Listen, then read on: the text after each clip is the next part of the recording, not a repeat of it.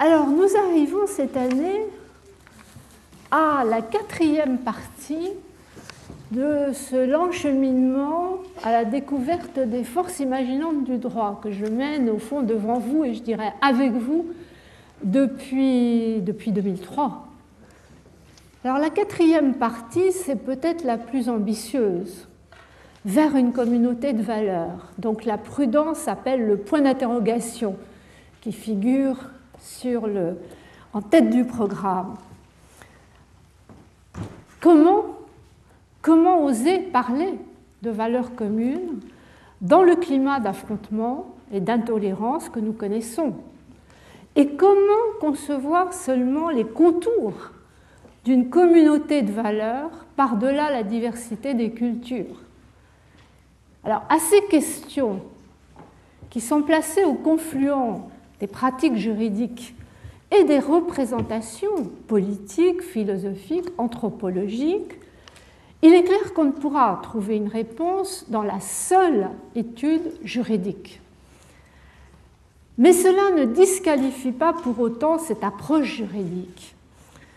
J'ai envie de dire, si le droit n'est pas tout puissant, il n'est pas pour autant impuissant, parce qu'il est nécessaire.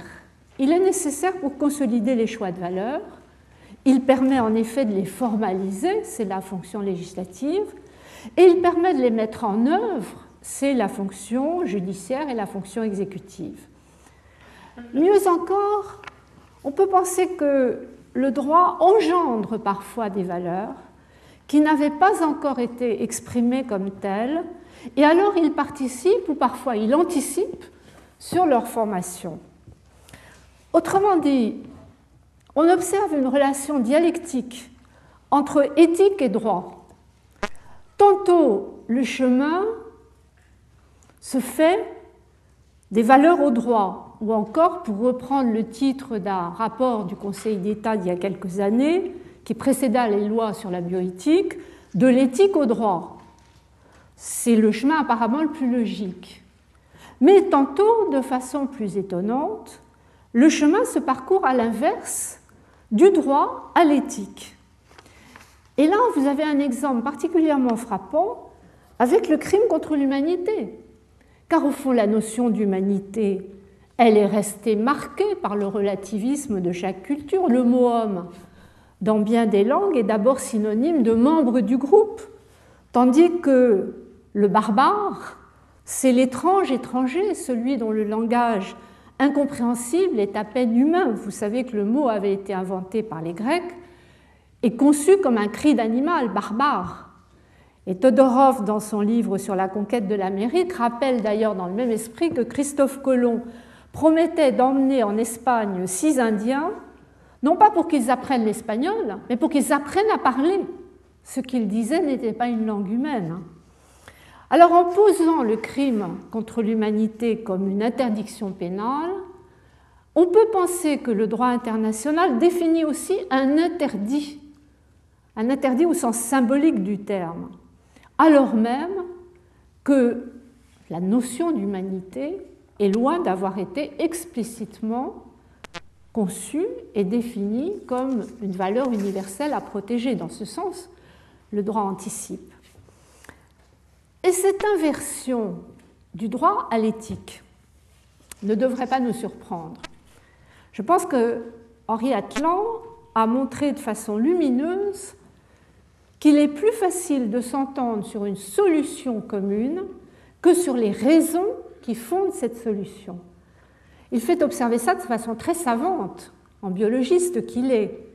Il montre que le nombre de connexions, donc de théories qu'il est possible de construire à partir des mêmes faits est beaucoup plus important que le nombre d'états observables, donc de solutions possibles. Et il explique par ce qu'il appelle la sous-détermination des théories par les faits qu'il est ainsi beaucoup plus facile de s'accorder sur les conclusions que sur la manière d'y parvenir. Au fond, ce qu'il dit, et j'y adhère tout à fait, c'est que la difficulté de la théorisation ne vient pas d'un manque de théorie, mais au contraire d'un trop grand nombre de théories correctes qui prédisent les mêmes observations sans qu'on puisse déterminer laquelle serait plus vraie que les autres. Donc il y a là une sorte de faiblesse de la théorie. Mais cette faiblesse, qu'on l'applique aux systèmes naturels comme les neurones, ou qu'on l'applique à des systèmes culturels comme les systèmes de valeurs et les systèmes de droit, cette faiblesse, c'est aussi une robustesse parce qu'elle permet les échanges, elle facilite les échanges. Et Atlan en déduit de façon un peu provocatrice, mais vous savez que j'aime bien de temps en temps être moi-même un peu provocatrice, il en déduit l'utilité du malentendu. Utilité du malentendu. À condition d'en prendre conscience, pas être dupe. Le malentendu permettrait de relativiser certains désaccords, de relativiser le relativisme, comme il dit. Alors il devient possible, c'est un peu ce que nous avons déjà essayé de faire dans certaines séances du séminaire l'année dernière, de placer les désaccords dans une dynamique qui rend possible, mais sans la garantir, une prise de décision commune. Au fond, la conscience du malentendu, si on la situe dans cette dynamique, elle peut contribuer à réduire les incohérences, donc à construire progressivement, à tâtons, des valeurs communes. Et au fond, ce phénomène de sous-détermination des théories explicatives a très bien été observé au moment de la rédaction de la Déclaration universelle des droits de l'homme. En marge de la déclaration officielle, l'UNESCO avait réuni des philosophes pour réfléchir sur les droits de l'homme. Et Jacques Maritain avait été chargé de faire la, synthèse, et il avait dit avec un certain humour, nous sommes tous d'accord sur les droits de l'homme, mais à une condition, c'est que personne ne nous demande pourquoi. Dès qu'on entre dans la motivation, euh, le relativisme apparaît. S'il est plus facile de poser des principes juridiques que d'en dire le pourquoi, on comprend que l'accord sur une liste de droits comme la liste qui figure dans la Déclaration universelle des droits de l'homme ne supprime pas les contradictions. Il faut les regarder de face, les contradictions. Nous en avons rencontré tout au long euh, de cette étude depuis plusieurs années, des contradictions au sein même des droits de l'homme, sécurité contre liberté, vie privée contre liberté d'expression, droits économiques contre droits sociaux, etc. Nous en avons rencontré sous forme de conflits entre les valeurs marchandes et non marchandes, le marché et les droits de l'homme, et j'avais dressé un premier inventaire de ces conflits de valeurs dans le premier volume, le relatif et l'universel, comme une sorte de faiblesse attachée à l'universalisme juridique. Et au fond, en 2005, donc tout récemment, la Convention de l'UNESCO sur la diversité culturelle a encore renforcé les contradictions par les conflits potentiels qu'elle annonce au regard de l'universalisme des droits de l'homme. D'un côté, la Déclaration universelle, de l'autre, la Convention sur la diversité des cultures. Comment euh, traiter tout cela Il ne faut pas s'étonner de ces contradictions, car au fond, elles accompagnent assez logiquement la grande complexité juridique du monde qui se met en place à mesure que se multiplient les interdépendances. Nous en avons souvent parlé de ces interdépendances écologiques, économiques, mais aussi politiques, sociales, culturelles. Et alors, du point de vue juridique, les interactions normatives et juridictionnelles qui les accompagnent. Vous vous souvenez peut-être, l'année dernière, j'avais repris, j'avais emprunté à Jean-Michel Cornu l'expression de la tragédie des trois C. J'aime bien cette formulation. Les trois C, c'est la complexité, la complétude et la cohérence. Tragédie, c'est un rappel du théorème de Gödel découvert en 1931 qui serait transposable, semble-t-il, des mathématiques aux autres systèmes formels. Ça s'énonce ainsi. Quand un système dépasse un certain seuil de complexité par sa structure interactive, dynamique, instable, il ne peut être à la fois complet, parce que toutes les propositions ne seront pas démontrables, et cohérent, euh, ce qui appellerait la non-contradiction parfaite. Alors si on admet que les interactions qui s'organisent entre tous les niveaux normatifs national, régional, international, mondial et entre les différents secteurs du droit rendent inévitable à l'heure actuelle la complexité du droit, alors tout ce qu'on peut faire, c'est essayer de corriger un peu les effets pervers en essayant de réintroduire un peu de complétude, un peu de cohérence. Au fond, ce que nous avons vu dans les cours précédents, c'est que la complexité appelle un renouvellement du formalisme juridique, ce que j'ai appelé le pluralisme ordonné, c'est pour tenter de concilier complexité et complétude. Et ce que nous allons voir cette année, c'est que de la même manière, la complexité dans le domaine des valeurs appelle un renouvellement, au fond de quoi? De l'humanisme juridique. Renouvellement de l'humanisme juridique pour tenter de concilier, cette fois-ci, complexité et cohérence. Mais alors, comment faire? En réalité, il y a plusieurs façons d'imaginer un tel renouvellement. On a des pistes qui sont entrouvertes par euh, Henri Atlan, quand il parle du rôle positif du malentendu, vient lui faire allusion, ou par François Host et Paul Ricoeur. Euh, vous vous souvenez peut-être des conférences de François Host au Collège de France en décembre sur la traduction comme paradigme politique. Il y a plusieurs manières de procéder. Au fond, ce que je voudrais faire aujourd'hui, dans ce chapitre introductif, que j'ai intitulé Communauté de droit, communauté de valeurs. Ce que je voudrais faire, c'est commencer par dresser le cadre dans lequel se situent les questions à explorer. Des questions que j'ai le projet d'explorer pendant deux années. Nous ne les épuiserons pas en un an, c'est trop important. Euh, deux années que je consacrerai donc euh, à cette communauté de valeurs. Alors, le cadre. Le cadre, c'est d'abord la question quelle communauté? Et ce que je propose d'appeler, avec un peu d'ironie, vous vous en doutez, une communauté sans barbares. Et puis ensuite, quelle valeur? Et là, il faudra nous situer par rapport à deux processus d'évolution, qui sont l'évolution biologique de notre espèce, l'hominisation, et qui sont son apprentissage humaniste à travers les cultures, le pluriel explique la difficulté, que j'appelle l'humanisation. Et puis une fois le cadre posé, il restera à examiner dans une recherche qui va privilégier, je l'annonce d'emblée, une approche juridique des valeurs. Il faudra examiner donc la place du droit dans la construction des valeurs. Mais d'abord, communauté sans barbares. Ne vous méprenez pas sur cet intitulé, sans barbares, mais non sans barbarie.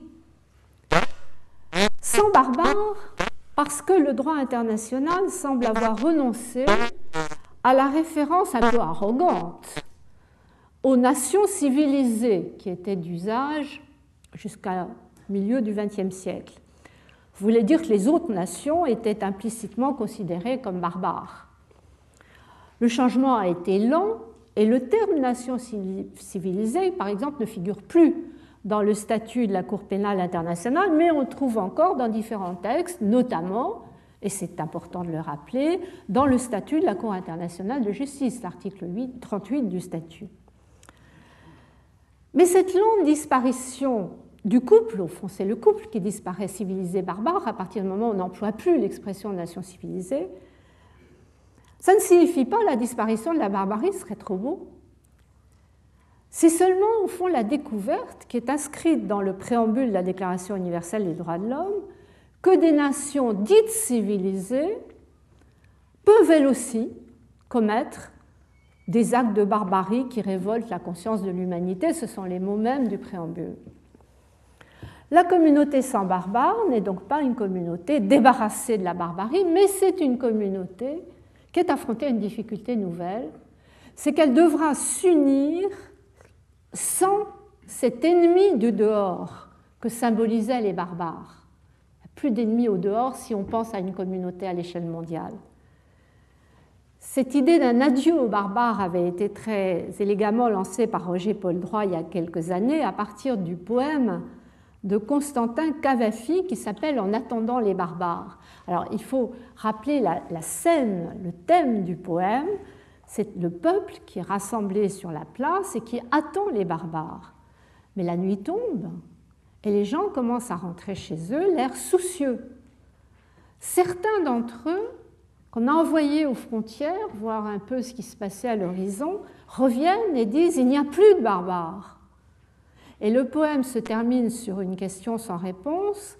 Qu'allons-nous devenir sans barbares? Ces gens-là, en un sens, apportaient une solution. Alors, je dirais que derrière l'humour perce en fait le tragique, le tragique du monde présent. des barbares, les autres, à notre barbarie, il serait urgent, face aux forces de destruction dont nous disposons maintenant, de civiliser les humains, tous les humains, qu'il s'agisse des individus ou des groupements politiques comme les États, mais aussi des groupements économiques, culturels, voire religieux. En somme, une communauté sans barbares, ce serait une communauté non pas internationale, mais une communauté humaine, entre hommes, élargie à l'échelle mondiale, qui ne supprimerait pas les autres communautés nationales, infranationales ou internationales régionales, mais qui réussirait à éviter toutes les dérives communautaristes.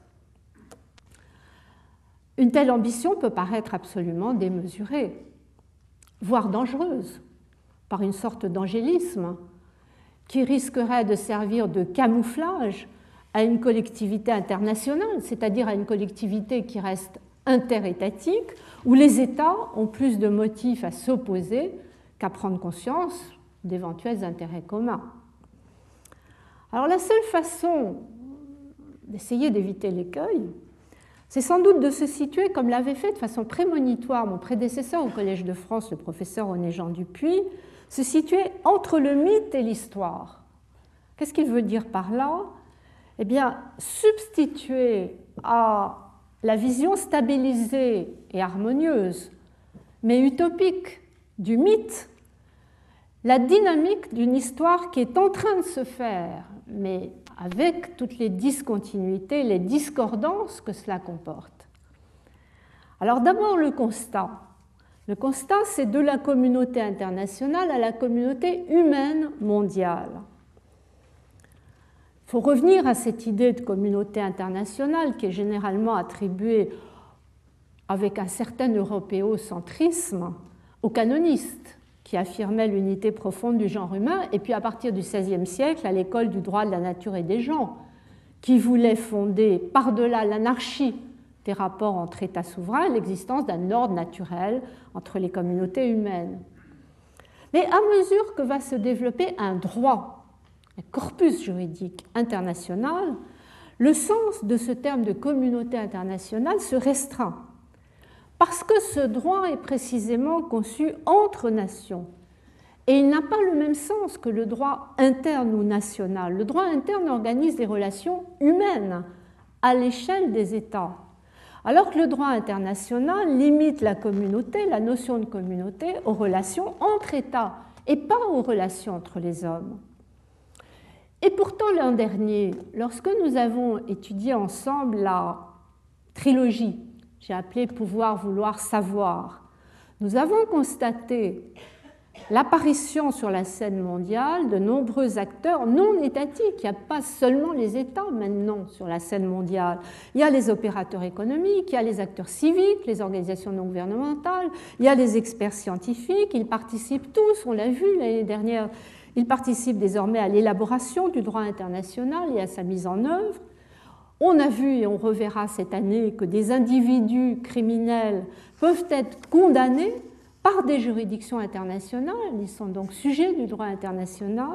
On a vu qu'à l'inverse des victimes de violations des droits de l'homme, aussi des entreprises qui font des investissements privés dans des États qui ne respectent pas la règle du jeu, peuvent faire condamner des États, ils deviennent sujets actifs du droit international. On a vu encore que des experts chargés de définir des normes techniques deviennent des législateurs parce que ces normes techniques, par simple renvoi, entrent dans le champ juridique.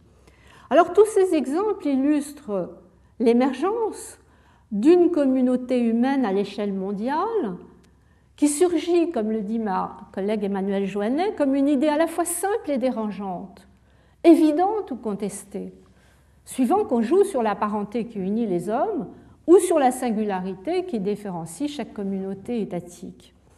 En tout cas, cette idée-là d'une émergence d'une communauté humaine à l'échelle mondiale brouille la différence qui avait été parfois proposée par certains internationalistes entre la communauté qui serait une sorte de produit naturel d'une solidarité de base spontanément ressentie et la société, fruit de la volonté exigeant une mise en œuvre consciente et des normes juridiques pour la garantir.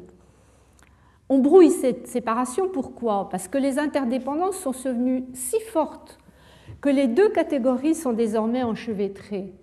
La volonté de vivre ensemble, unie par des normes à vocation commune, droit pénal de l'inhumain, droit de l'homme, peut trouver appui sur la peur des risques planétaires, les risques écologiques, euh, sanitaires ou nucléaires, qui créent en fait une solidarité, une solidarité qu'on peut appeler justement solidarité de fait, que l'on commence à ressentir spontanément, nous, les habitants de la même petite planète. Autrement dit, cette communauté humaine mondiale, elle n'apparaît plus seulement comme un mythe, elle commence à émerger à l'intersection des communautés humaines nationales, infranationales, régionales et de la communauté des États. Et elle est la résultante de dynamiques qui sont d'autant plus complexes qu'évidemment les États tentent de capter le mythe à leur profit au passage, autant que faire se peut. Autrement dit, on s'achemine du mythe à la dynamique de l'histoire. Quand il proposait une théorie de la communauté internationale, Pierre-Marie Dupuis, le fils du professeur René-Jean Dupuis, a montré comment le mythe, considéré comme fiction juridique, peut devenir un instrument. Il ne faut pas craindre les fictions. Le droit utilise largement les fictions. Le mythe peut devenir un instrument qui contribue à la dynamique de l'histoire. Il écrit ceci, la fiction juridique d'une solidarité universelle affirmée a priori peut inciter les États à agir comme si, comme s'il était avéré qu'elle existe vraiment. Alors la justice pénale internationale me paraît un bon exemple de l'impact d'une fiction qui devient réalité. Si on prend la partie la plus novatrice du jugement de Nuremberg, qui a été reprise d'ailleurs dans le jugement de Tokyo et par de nombreux tribunaux internes dans les zones d'occupation militaire, elle repose sur un renversement de la technique classique de la responsabilité internationale de l'État. Ça a été très bien analysé par Hervé Asensio. Le tribunal affirme, le tribunal de Nuremberg, ce sont des hommes et non des entités abstraites qui commettent les crimes. Les crimes jugés à Nuremberg, qui étaient le crime d'agression, crime de guerre, crime contre l'humanité. Des crimes dont la répression s'impose comme sanction du droit international. En disant cela, le tribunal porte un coup à l'indivisibilité de la souveraineté, ou tout au moins à ses effets externes. Plus précisément, à Nuremberg, on préparait déjà l'étape suivante, celle qui apparaît avec les tribunaux pénaux internationaux dans les années 93-94, l'ex-Yougoslavie et le Rwanda, les tribunaux pour l'ex-Yougoslavie et le Rwanda, où le droit international va viser aussi des conflits armés internes. Dans un arrêt de la vous avez la, référence dans la fiche, le tribunal pour l'ex-Yougoslavie affirme la nouvelle signification de la communauté internationale en disant les principes et règles du droit humanitaire reflètent les considérations élémentaires d'humanité, on reviendra sur cette formulation dans les semaines qui viennent, largement reconnues comme le minimum obligatoire pour la conduite des conflits armés de toutes sortes. Personne ne peut contester la gravité des actes en cause, ni douter de l'intérêt de la communauté internationale à les interdire. Mais cette communauté internationale-là, c'est déjà la communauté humaine mondiale. Autrement dit, à force d'agir comme si la communauté internationale commence à se construire, à se penser comme une communauté humaine. Elle le fait d'abord dans sa dimension politique, à mesure qu'elle émerge comme nouveau monstre juridique, ce que j'avais l'expression que je vous avais employée l'année dernière, vous vous en souvenez, pour montrer qu'elle était née de l'hybridation entre la gouvernance, coordination entre des États souverains, et l'état de droit, subordination à un ordre de type supranational. Mais cette notion d'état de droit mondial, elle appelle nécessairement une dimension éthique. Nous étions heurtés à cela l'année dernière, c'était la fin du cours de l'année dernière. C'est-à-dire que la notion d'état de droit mondial appelle la référence à des valeurs communes qui fondent précisément cette communauté n'est plus seulement internationale, mais relie les hommes à l'échelle mondiale. Au fond, ce passage qu'on pourrait appeler de la mondialisation à la mondialité, j'aime bien cette expression qui a été employée par le poète Édouard Glissant, la mondialité, le passage de la mondialisation à la mondialité, on ne peut la concevoir, on ne peut le concevoir de façon théorique de l'éthique et au droit, mais comme une sorte de va-et-vient. Un va-et-vient qui se sert du droit international pour formuler des dénominations communes comme celle que je viens de citer, parce qu'elle est particulièrement emblématique, crime contre l'humanité.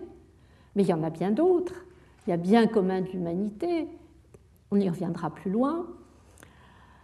Mais il n'y a pas que le droit international. Se servir du droit international et des dénominations communes n'exclut pas la diversité des conceptions nationales. Et là, on a besoin du droit comparé, on a besoin de saisir et d'intégrer cette diversité, et on retrouve ici un concept très utilisé en droit comparé qui est le dénominateur commun. On a d'un côté les dénominations communes, de l'autre le dénominateur commun, quelquefois utilisé de façon abusive par les juges, voire instrumentalisé, mais pourtant nécessaire à la construction de valeurs communes.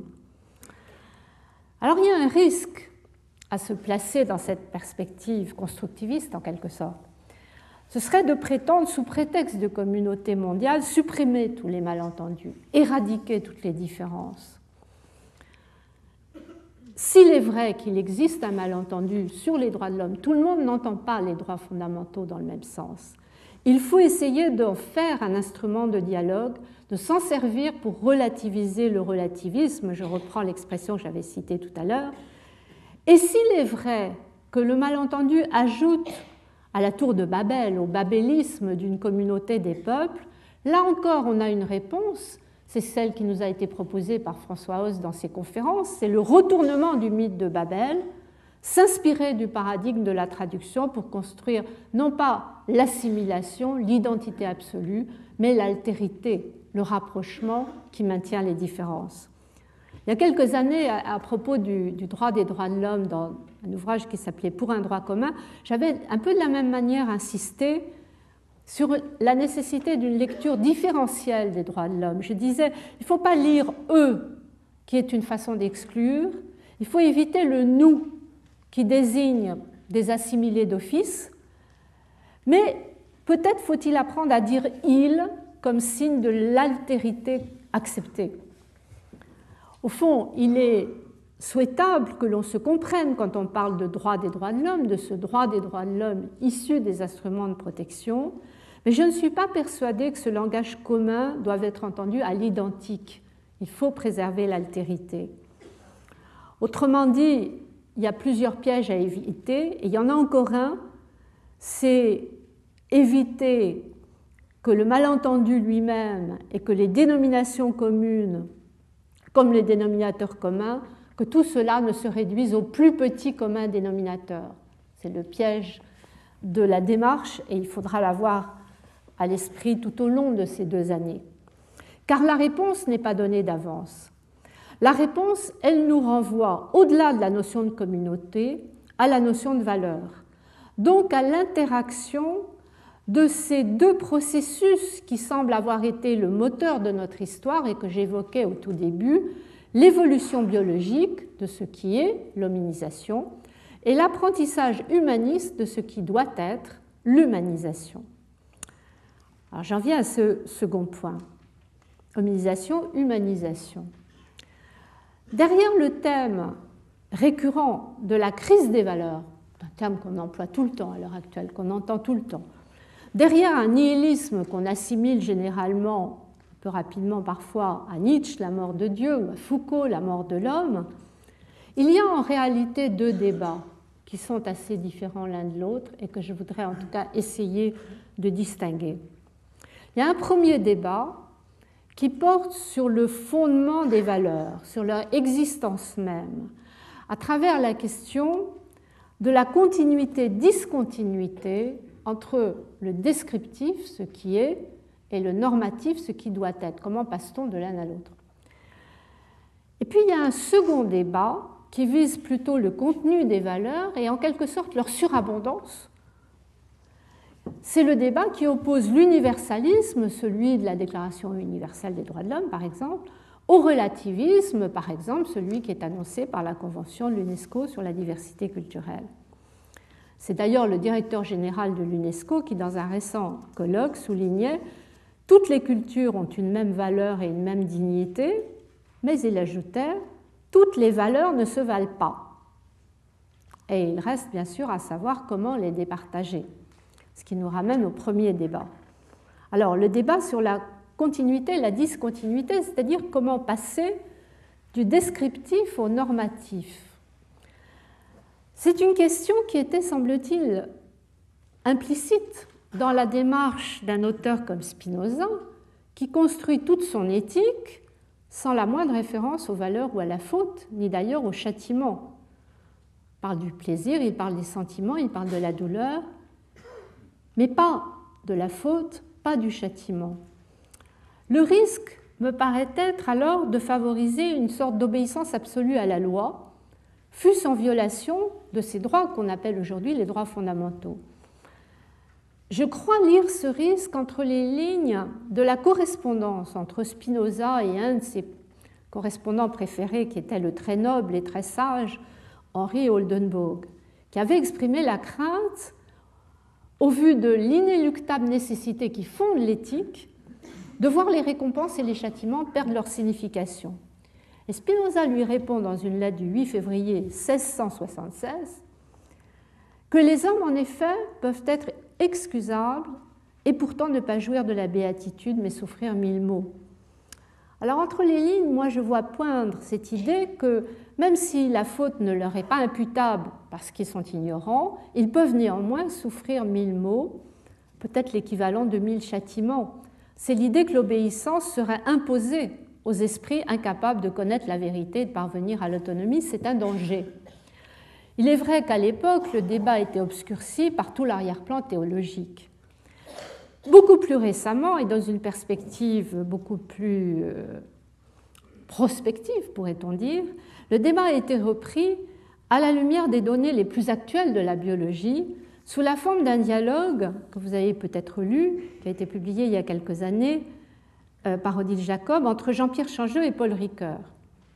Jean-Pierre Changeux, le collègue du Collège de France, biologiste, raconte que l'événement décisif a été pour lui le débat qui avait été suscité peu après la parution de son grand livre L'homme neuronal devant un groupe de travail du comité d'éthique consacré aux neurosciences. Débat très vif Dit-il, ce débat très vif me mit au pied du mur. Comment un homme neuronal peut-il être un sujet moral? Depuis lors, je ne cesse d'y réfléchir, m'essayant avec effort à réactualiser le sujet d'une éthique de la vie bonne, d'une libre joie humaniste qui donne accès au libre exercice de la raison. Pour lui, la question fondamentale est la suivante, et il faut la regarder de, face, parce qu'il n'est pas le seul, il y a beaucoup d'auteurs qui reprennent cette idée c'est de savoir si le progrès des connaissances dans le domaine des sciences du système nerveux n'incite pas à un réexamen de la distinction entre le factuel, ce qui est, et le normatif, ce qui doit être. Le factuel indiquerait ce qui doit être. C'est ça qui est proposé. D'où l'intérêt de la réponse de Paul Ricoeur. Sa réponse est très nette. Quels que soient les progrès des connaissances, il dit, nous nous trouvons dans un rapport de continuité-discontinuité continuité entre la vie et une éthique bien enracinée dans la vie, une éthique de la vie bonne, mais discontinuité au niveau d'une morale qui reprend en quelque sorte le relais à ses propres frais dès lors que la vie nous a laissés au milieu du guet sans nous donner de règles. Le descriptif ne nous donne pas de normatif, ne nous donne pas de règles pour savoir comment faire prévaloir la paix par rapport à la guerre, par rapport à la violence. Eh bien, je transposerai volontiers cette réponse de Paul Ricoeur de la morale au droit, en ajoutant, pour prolonger leur débat, que cette discontinuité du descriptif au normatif me semble nécessaire. Elle me semble nécessaire pour qu'il y ait interaction entre les deux processus, l'hominisation et l'humanisation. Si on y renonce à cette discontinuité, au motif que le progrès des connaissances dans le domaine des sciences du système nerveux permettrait aujourd'hui de poser les fondements naturels d'une éthique universelle. À ce moment-là, on aboutit à confondre les deux processus. Et cette confusion conduit tout droit à considérer que ce qui devient possible, alors tout ce dont on entend parler, le clonage humain reproductif, les manipulations génétiques, pourquoi pas les fabrications de chimères, tout ce qui devient possible doit être permis, quelle que soit l'ampleur des incertitudes sur les conséquences. Je crois qu'il faut tout de même être plus prudent. Plus l'incertitude s'accroît, plus la précaution s'impose. Et j'ai envie de dire, ne prenons pas le risque, en tout cas pas maintenant, le risque de renoncer à cette interaction qui finalement n'avait pas si mal réussi jusqu'à présent. Alors bien sûr, il faut reconnaître que la discontinuité rend difficile la recherche de valeurs communes à un moment où en même temps cette relation savoir-pouvoir, savoir scientifique, pouvoir politique, s'est tendue parce que les sociétés ont renoncé à se protéger des dangers qui les menacent par les seules pratiques religieuses et magiques elle préfère l'approche scientifique des causes, l'approche technologique des solutions. Mais je dirais c'est pour cela que l'interaction est nécessaire. D'un côté, l'hominisation peut contribuer à l'universalisme parce qu'il se trouve, c'est peut-être par hasard, par accident, ou peut-être parce qu'il y a eu un génocide de l'homme de Néandertal, mais il se trouve que nous avons reçu en héritage l'unité biologique de notre espèce. L'histoire aurait pu être différente si l'homme de Néandertal n'avait pas disparu, mais pour le moment, nous avons cette unité biologique. Mais en même temps, il ne faut pas oublier que l'autre processus, celui d'humanisation, s'est développé par la différenciation. Il est né de l'apprentissage humaniste des cultures. D'où la nécessité, si on admet que l'interaction est nécessaire, d'intégrer la diversité culturelle au débat sur la recherche de valeurs communes. Et c'est donc le second axe universalisme, relativisme.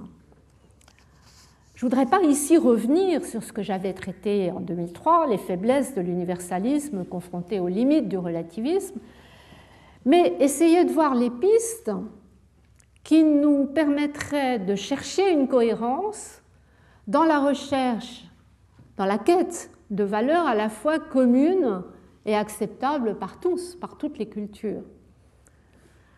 Alors là, il y a une approche euh, d'Henri Atlan, à nouveau lui, qui me paraît éclairante quand il propose de distinguer trois niveaux de l'éthique dans la façon d'articuler le descriptif et le normatif, ce qui est, ce qui doit être. Il dit au fond, il y a un premier niveau qui est d'emblée universel, où la discontinuité est apparemment résolue. C'est le niveau immédiat. Et mal ce qui fait mal.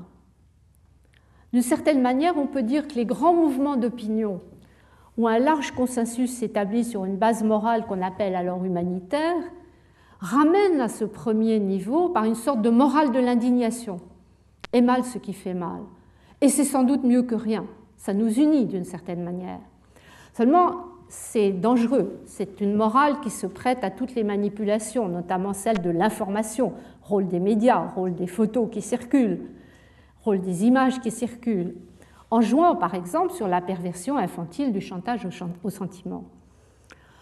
En revanche, à un deuxième niveau, alors au contraire on est dans le relativisme, à un deuxième niveau, les expériences du plaisir et de la douleur sont projetées dans l'espace, elles sont différées dans le temps grâce à nos capacités, nos capacités de mémoire, nos capacités de représentation propres à notre espèce. Donc ces expériences sont reconstruites selon les différents systèmes de valeurs et de normes qui se sont constitués en fonction de l'histoire, peut-être aussi en fonction de la géographie des peuples. Et c'est là qu'apparaît le relativisme, exprimé notamment par la diversité des systèmes de droit nationaux.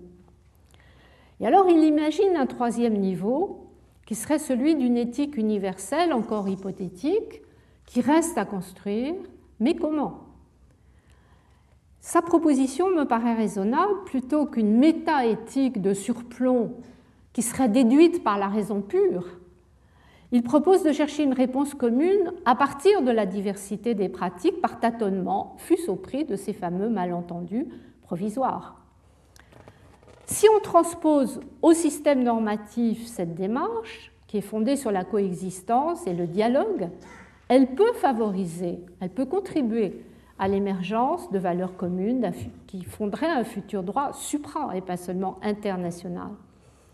Mais je crois que c'est une démarche qui ne suffit pas.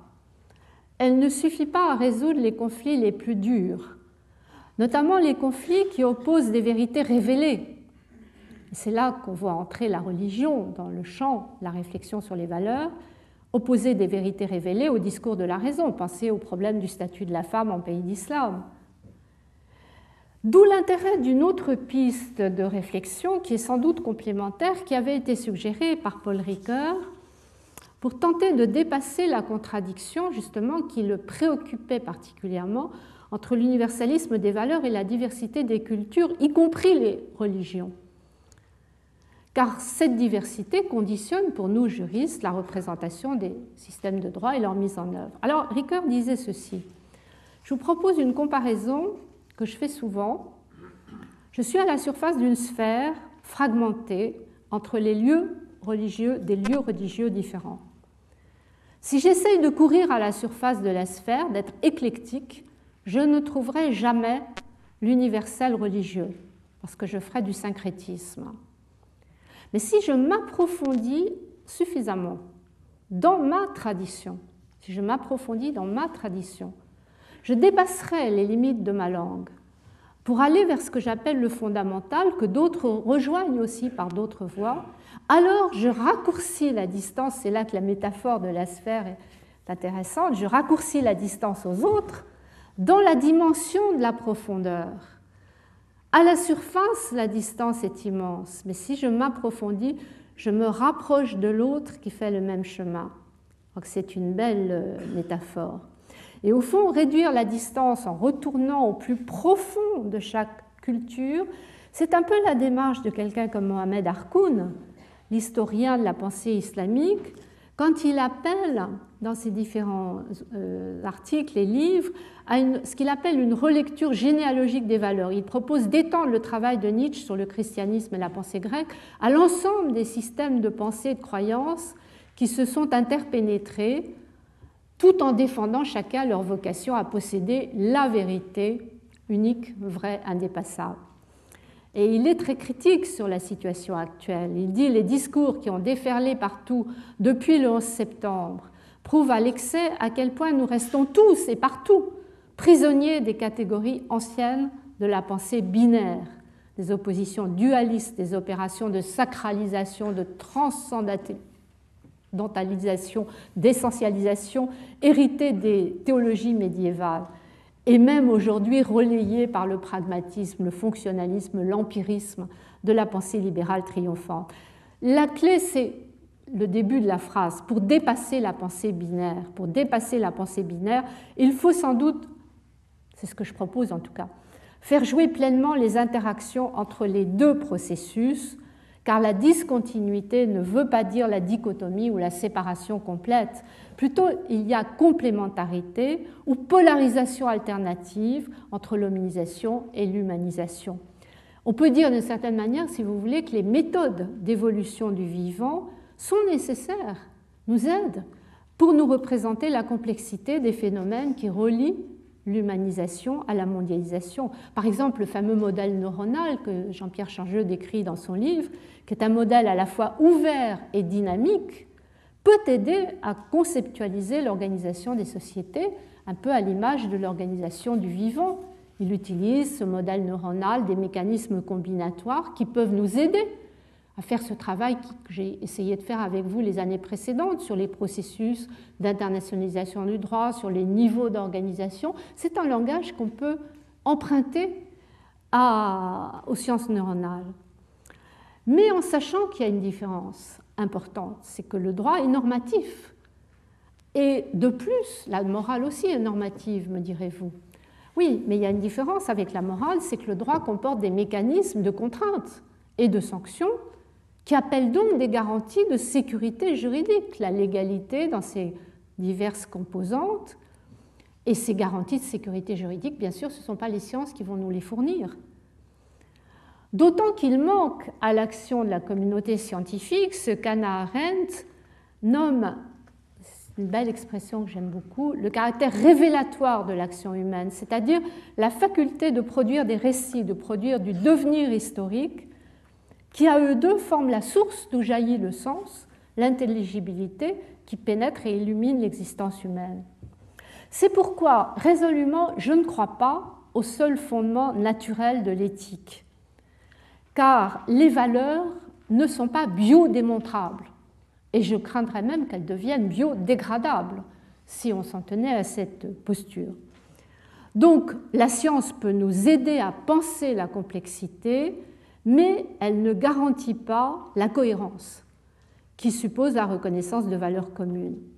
Tout ceci m'amène donc à dire que c'est en s'inscrivant dans le champ juridique que l'interaction entre l'hominisation et l'humanisation, comme l'interaction entre les différents niveaux de l'éthique, le premier, le deuxième, le troisième, pourra construire une communauté humaine de valeurs. En ce sens, le droit me paraît irremplaçable. Encore une fois, il n'est pas tout puissant, mais il n'est pas non plus impuissant. Il est même irremplaçable.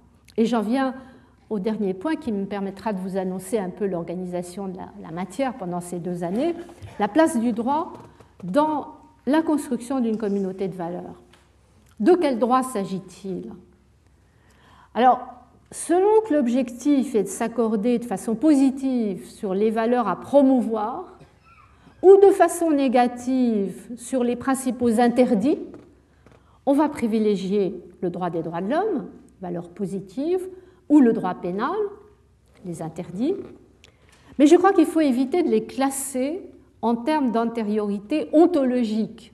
Je ne crois ni au péché originel, ni à la bonté originelle, mais sans doute à un lien inextricable de l'un à l'autre qui appellerait fondamentalement et simultanément interdits fondateurs et droits fondamentaux. Mais il faut bien commencer par quelque chose, puisque le discours, lui, est linéaire. Alors je commencerai par les interdits fondateurs, car l'étude comparée des systèmes de droit suggère l'hypothèse d'une antériorité historique, pas ontologique, mais historique, des pratiques pénales. La plupart des communautés de droit se sont stabilisées autour de quelques interdits à la fois symboliques et juridiques, interdiction au sens juridique, interdit au sens symbolique, à tel point que le droit, dans un pays aussi vaste que la Chine, c'est pendant des siècles identifié au droit pénal. On reviendra la semaine prochaine sur cet exemple qui peut paraître lointain exotique, mais qui est très frappant euh, de la construction de l'Empire chinois autour du droit pénal, la construction de la société chinoise à travers le droit pénal. Mais ce qui arrive aujourd'hui, c'est que malgré le relativisme qui fait de la loi pénale le symbole de la souveraineté politique et de l'identité culturelle de chaque nation, le même phénomène d'une structuration d'une communauté par les interdits commence à s'observer, me semble-t-il, à l'échelle mondiale. Nous avions tenu il y a quelques années une table ronde avec le professeur Cassese intitulée Les crimes internationaux peuvent-ils contribuer au débat entre l'universalisme et le relativisme des valeurs? Et ma collègue Anne Fagolargeau avait d'abord exprimé des réserves comme philosophe en disant méfions-nous du syncrétisme moral, c'est le mélange de l'eau et du feu. Mais ensuite, elle avait admis qu'il est sans doute plus facile de se mettre d'accord sur ce qui est mauvais que sur ce qui est bon, et elle avait conclu il est naturel et intéressant que des principes potentiellement universels et qui sont de l'ordre des morales du bien émergent en droit pénal à l'échelle mondiale parce qu'on identifie plus facilement ce qui choque la conscience morale que ce qui lui plaît. En effet, humaniser la violence en interdisant les crimes de guerre, c'est l'une des premières manifestations d'une communauté non seulement internationale, mais humaine, communauté humaine de valeurs qui émerge progressivement à l'ombre de la communauté interétatique. Alors, à défaut de réussir à criminaliser l'agression, c'est ce qu'on appelle le jus ad bellum, le droit international essaye d'introduire un peu de droit dans la guerre, le jus in bello. C'est le droit de la haie, les conventions 1899-1907, c'est le droit de Genève, convention qui s'échelonne tout au long du XXe siècle. C'est un droit qui ne se limite pas à réglementer la conduite des hostilités entre États, mais qui tend aussi sinon à interdire, du moins à limiter, à encadrer l'inhumain, les pratiques inhumaines. Et en ce sens, il s'agit de pratiques dont ce sont les hommes et pas les États qui sont les victimes. Ce qui fait qu'on voit apparaître cette expression de droit humanitaire, puis de justice pénale internationale chargée d'appliquer le droit humanitaire. Il y a eu l'occasion manquée du traité de Versailles en 1919, et puis il y a eu l'occasion saisie en 1945 avec les tribunaux militaires Nuremberg et Tokyo. Et ce qui est intéressant, c'est que le statut de Nuremberg reprend l'interdiction des violations et lois coutumes de la guerre, il les énumère en détail, mais c'est lui qui ajoute cette nouvelle dénomination, cette nouvelle incrimination, le crime contre l'humanité, qui me fait toujours penser à une formule employée par Maurice Zendel dans son très beau livre Un autre regard de l'homme, quand il dit L'humanité reste à inventer. L'homme n'est pas encore né. C'est à nous de nous faire, de nous créer dans notre dimension humaine, car notre humanité se situe devant nous. C'est à nous de l'inventer.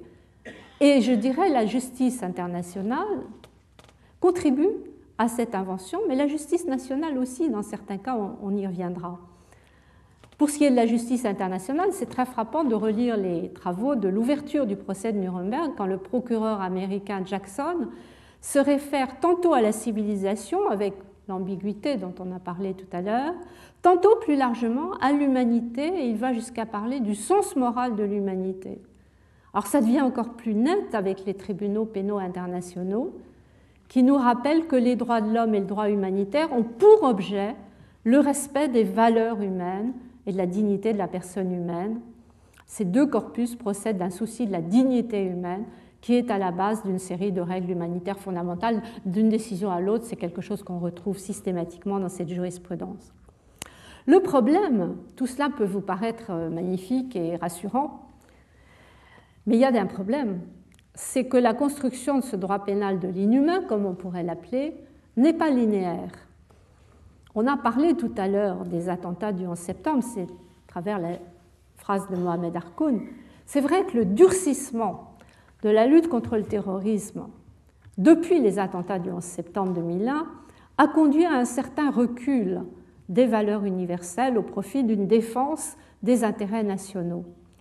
Le dispositif pénal antiterroriste est conçu comme un droit d'exception, mais ce droit d'exception se trouve comme légitimé par les attentats, par le choc produit par les attentats, au point d'interrompre le processus d'internationalisation, au point de renouer avec la tradition des dérogations nationales qui sont légitimées par la raison d'État.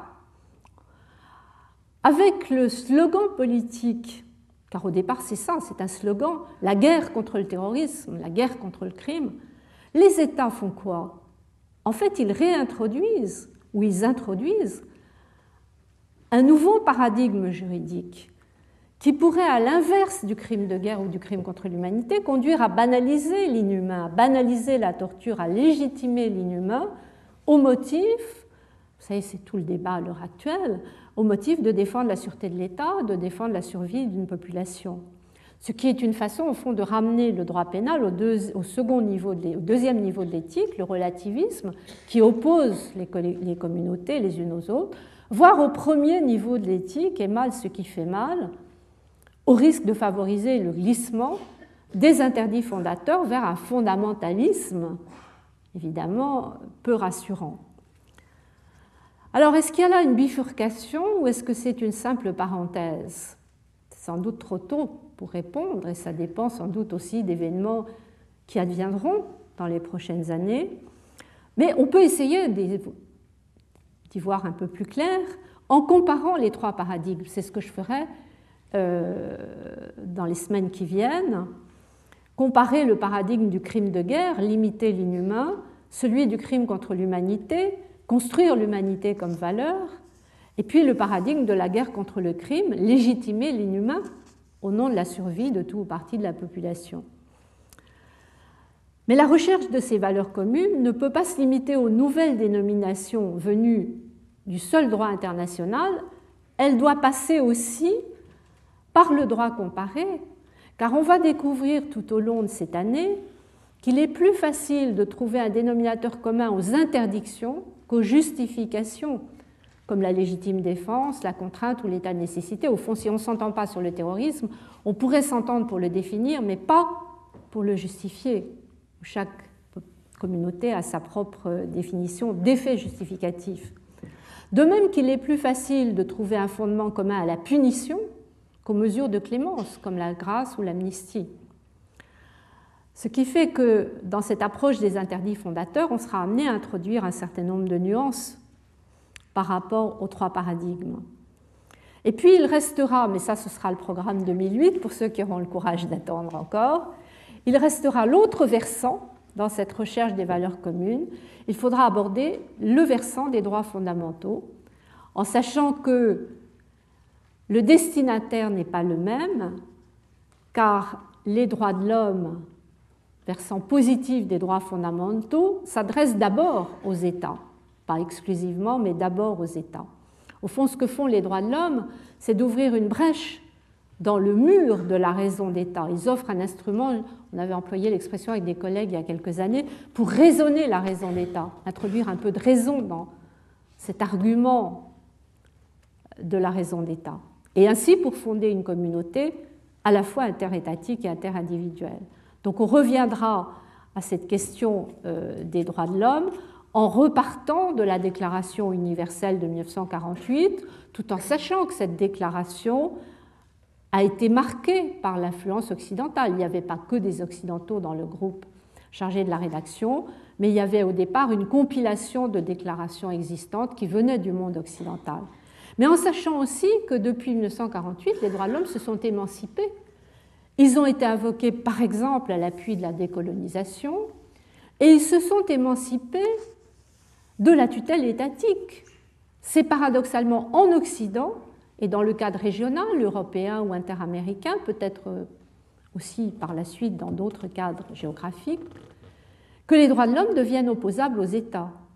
Donc, il y a de l'indissociable et de l'inextricable entre les interdits fondateurs et les droits fondamentaux. Il y a peut-être aussi de l'inexprimable dans cette recherche de valeurs communes propre à cette nouvelle région du monde, le tout monde pour reprendre l'expression de Glissant, où seule la différence serait universelle. Mais il faut essayer de dépasser ce constat, et c'est en dissociant les deux versants, interdits fondateurs et droits fondamentaux, qu'on pourra tenter ensemble d'exprimer l'inexprimable et de s'approcher de ces valeurs communes.